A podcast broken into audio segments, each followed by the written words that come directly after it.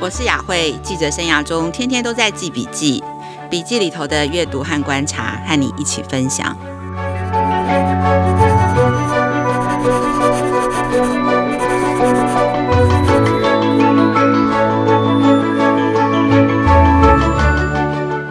大家好，我是雅慧，欢迎大家再回来总编辑教育笔记。今天呢，想要跟大家分享的是我最近读到的一个报告。嗯、这个报告呢是一个呃 OECD 关于学生评量的研究。然后呢，这个学生评量的研究对象就是呃全世界十五到十六岁的学生，也就是披萨评量的这个研究。这个研究是在上个月才发表的。那这个研究主要是要去探讨关于成长性思维的这个研究，还有披萨这个学历检测的它的因果关系有没有彼此影响。然后上个月报告的发表之后呢，美国的很多的媒体都有报道哦，像财新杂志，它形容这个成长性思维是教室里头的魔术。然后他说，若是学生拥有这样子的心态，一个成长性思维的心态，不但学习的成绩可以比较好，比较容易会进步，身心也会比较健康。这听起来真的是一个。大家都很向往的魔术哦，所以呢，这份报告的标题其实就叫做 “Sky is the limit”，还是说只有天空才是学生的极限？听起来是不是很吸引人？所以今天的教育笔记，我将介绍这份调查的研究发现，然后也会跟大家分享台湾在这个披萨跟成长性思维的国际评比当中，我们的表现如何，和世界各国的表现有没有什么不一样的地方，以及成长性思维这个魔法到底是什么？我们又可以怎么样在日常生活中来实践呢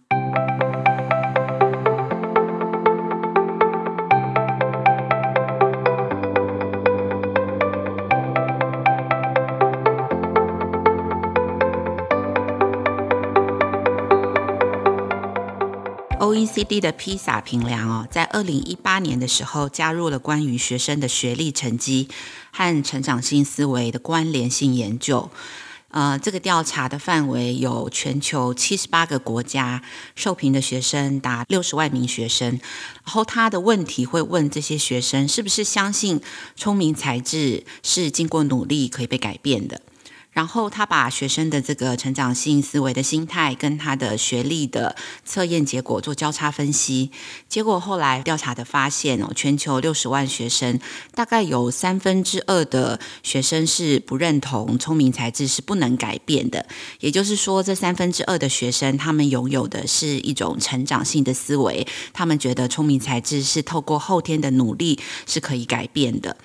那其中，在这个受调查的七十八个国家当中哦，呃，最具备成长性思维的国家的第一名是爱沙尼亚，第二名是丹麦，第三名是德国。这些国家的学生大概都超过四分之三的比率，他们觉得，呃，聪明啊跟才智这些不是天生的，是经过后天的努力跟学习策略可以改变的。那台湾呢？台湾的学生在这一次的调查的国家当中的呃成果，大概是呃在中间偏上的比率。在台湾，大概有百分之六十左右的学生也具备了成长性的思维，也认为经过努力，你的聪明跟才智是可以进步的。那另外，台湾比较特别的是，因为全球平均来看哦，呃，整体来讲是女学生的成长性思维的比率是高于男学生，是女学生更相信经过努力可以改变自己的聪明跟才智。但是在台湾则是刚好相反，就是在台湾是男生呃具备成长性思维。的比率是高于女生，也就是说，在台湾的女生的中学生比较是倾向固定性思维，也就是他们觉得聪明跟才智是天生注定的，呃，后天怎么努力也没有办法改变。那这个可能是台湾呃在国中小的教育里头可以再多注意的部分。那另外总体的发现也看到，就是有成长性思维的学生，PISA 的学历的检测的成绩是真的是比较高的。第二个发现也会看到，就是在这个家庭的社经地位比较高的家庭里头的孩子，他们会更容易具备成长性思维。第三个重要的发现也是，就是学校的老师的教育的方式跟学校的教育方式，若是更重视这种培养学生的成长性思维，鼓励学生的成长性思维，鼓励学生不怕犯错，这样子的一个教育方式，它是可以有效的化解社会阶级不平等造成的学历落差。所以这是三个重要的发现。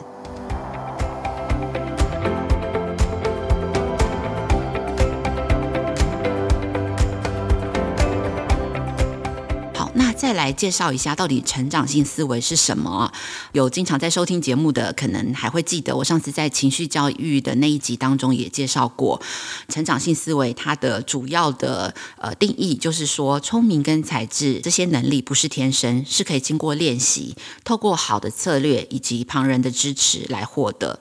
那相对成长性思维。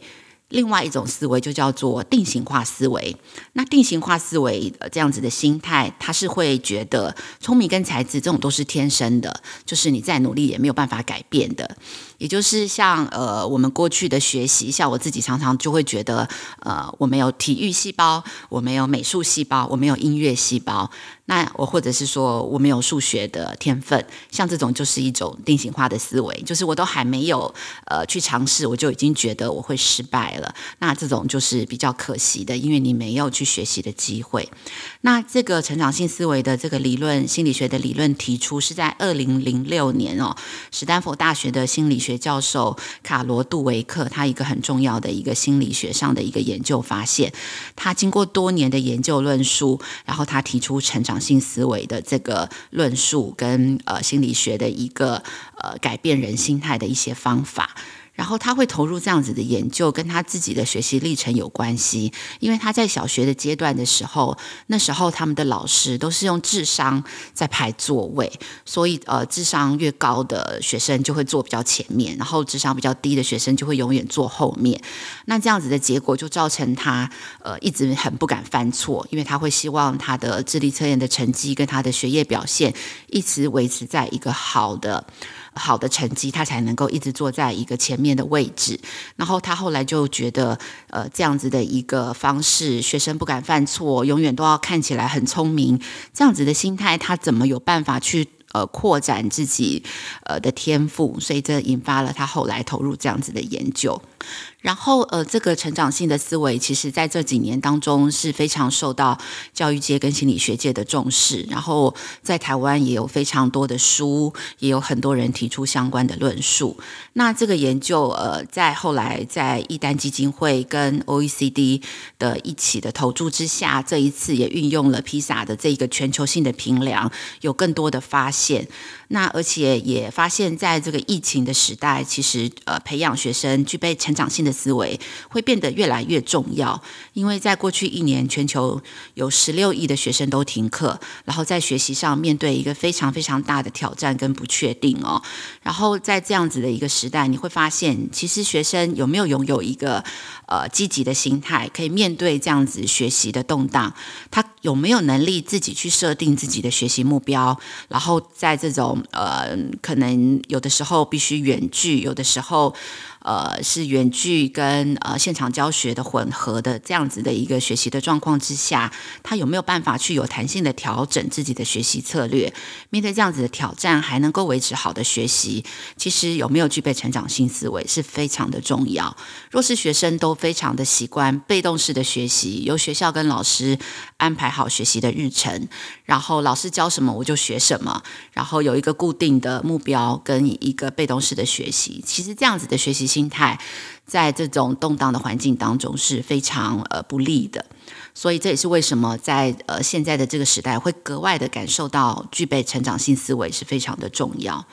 好，那接下来为大家介绍了 OECD 的这个研究发现，同时也呃大概简单的介绍什么叫成长性思维。接下来我想要分享的是，那我们如何在日常的生活中来实践成长性思维的教养或者是教育的方针。我们要怎么样成为一个具备成长性思维的大人？那我想要推荐，呃，其实亲子天下在二零一八年出版的一本书，叫做《成长性思维的学习指南》。因为，呃，我在周末的时候重新读了这本书，我看到这本书里头有非常丰富的这个具体的行动方案。这本书其实是呃非常具有这个教学经验的老师写给现场的老师看的，所以他的编写的方式，他是从从老师的一年十二个行动方案来编写具体的呃教育跟教养的策略。那今天我想特别分享两个我自己最有感觉的呃两个的行动方案。第一个行动方案是关于怎么称赞，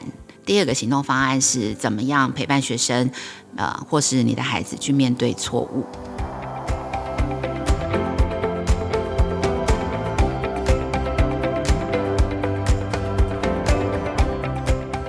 关于怎么称赞哦，因为很多人都会有错误的解读，对于什么叫做成长性思维，觉得成长性思维就是我们只要告诉小孩说：“哦，你什么都做得到，这样子就够了。”但是事实上，这个东西或者说这样子的称赞，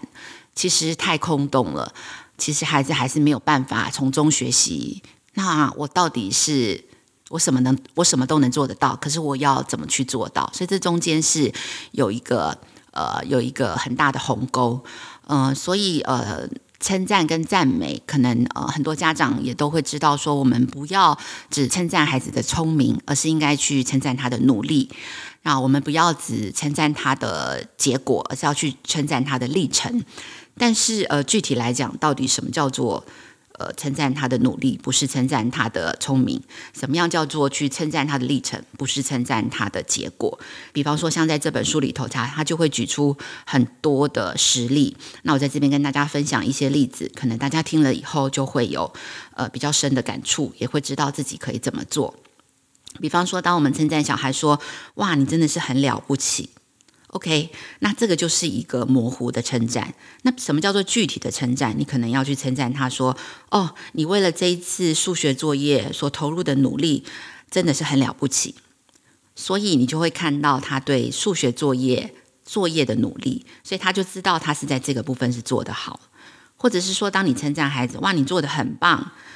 那这个很棒，也是一个比较空洞的称赞。你可能要去说，哦，你这一次作文真的做得很棒，因为你的文章的细节写得非常巨细靡遗，所以他就知道他这次投入在描述这个作文的细节的时候是被看到了，而且这个是一个好的事情跟对的事情。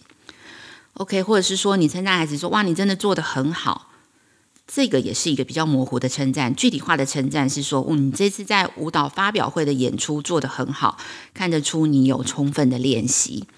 所以孩子就会知道，原来充分的练习跟他这次舞蹈的发表的成果是有关系的。同时，充分的练习也会呃也会让他的这个发表有一个好的结果，老师或者是爸爸妈妈都看到了。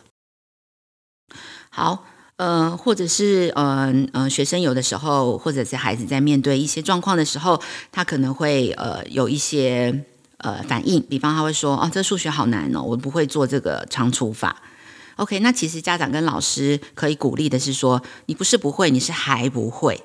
就是不要让他觉得他什么都不会，而是觉得因为他还没有学习，还没有策略，还没有方法，所以他还不会。”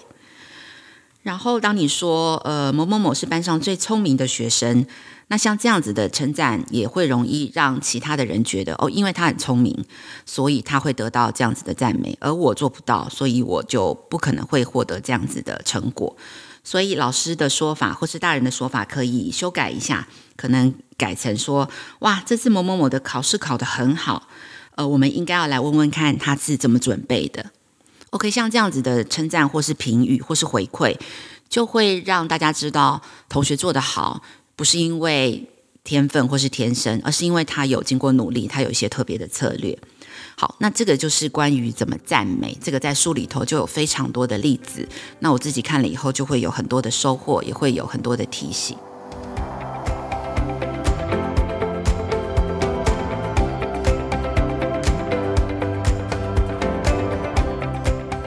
这个我想要跟大家分享的是关于怎么面对挫折，因为我觉得不管是小孩或是大人，其实我们都会很害怕面对挫折。然后面对挫折的时候，通常我们的反应会很容易去回避，因为挫折会让我们觉得很沮丧。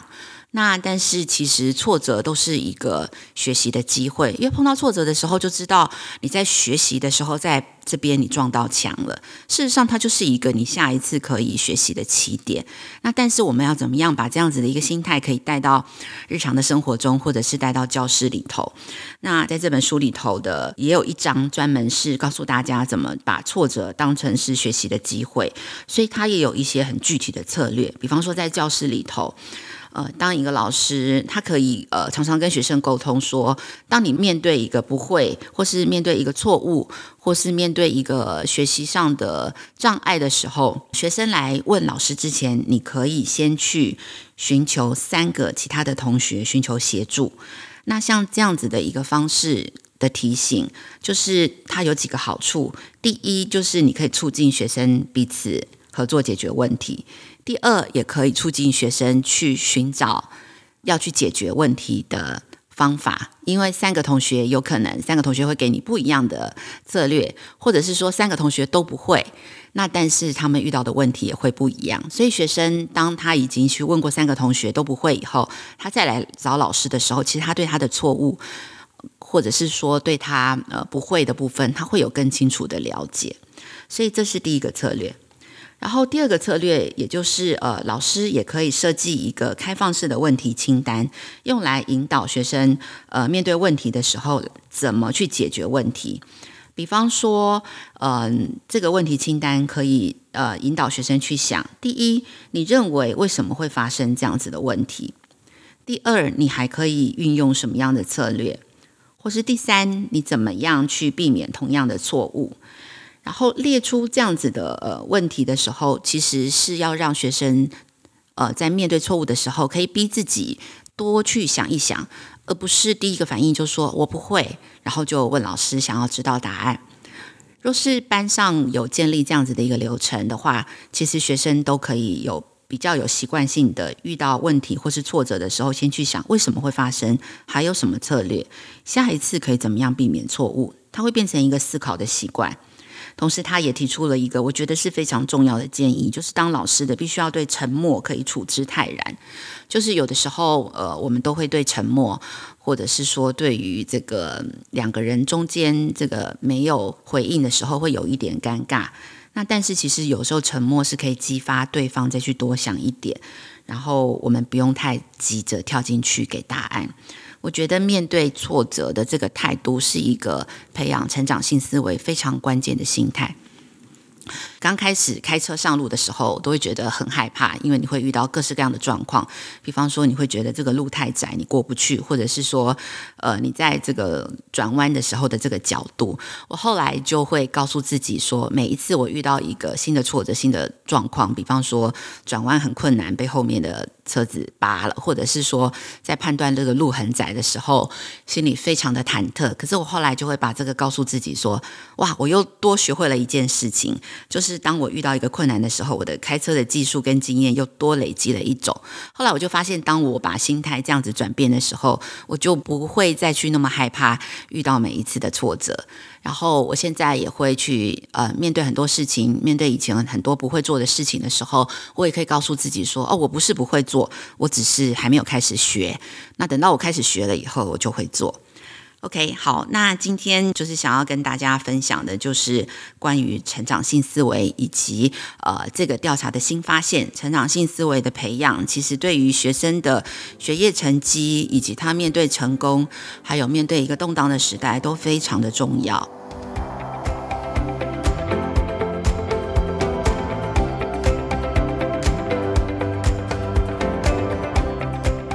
最后呢，我只是想要再提醒大家，就是关于成长性思维的这个学习，它本身就会是一个历程。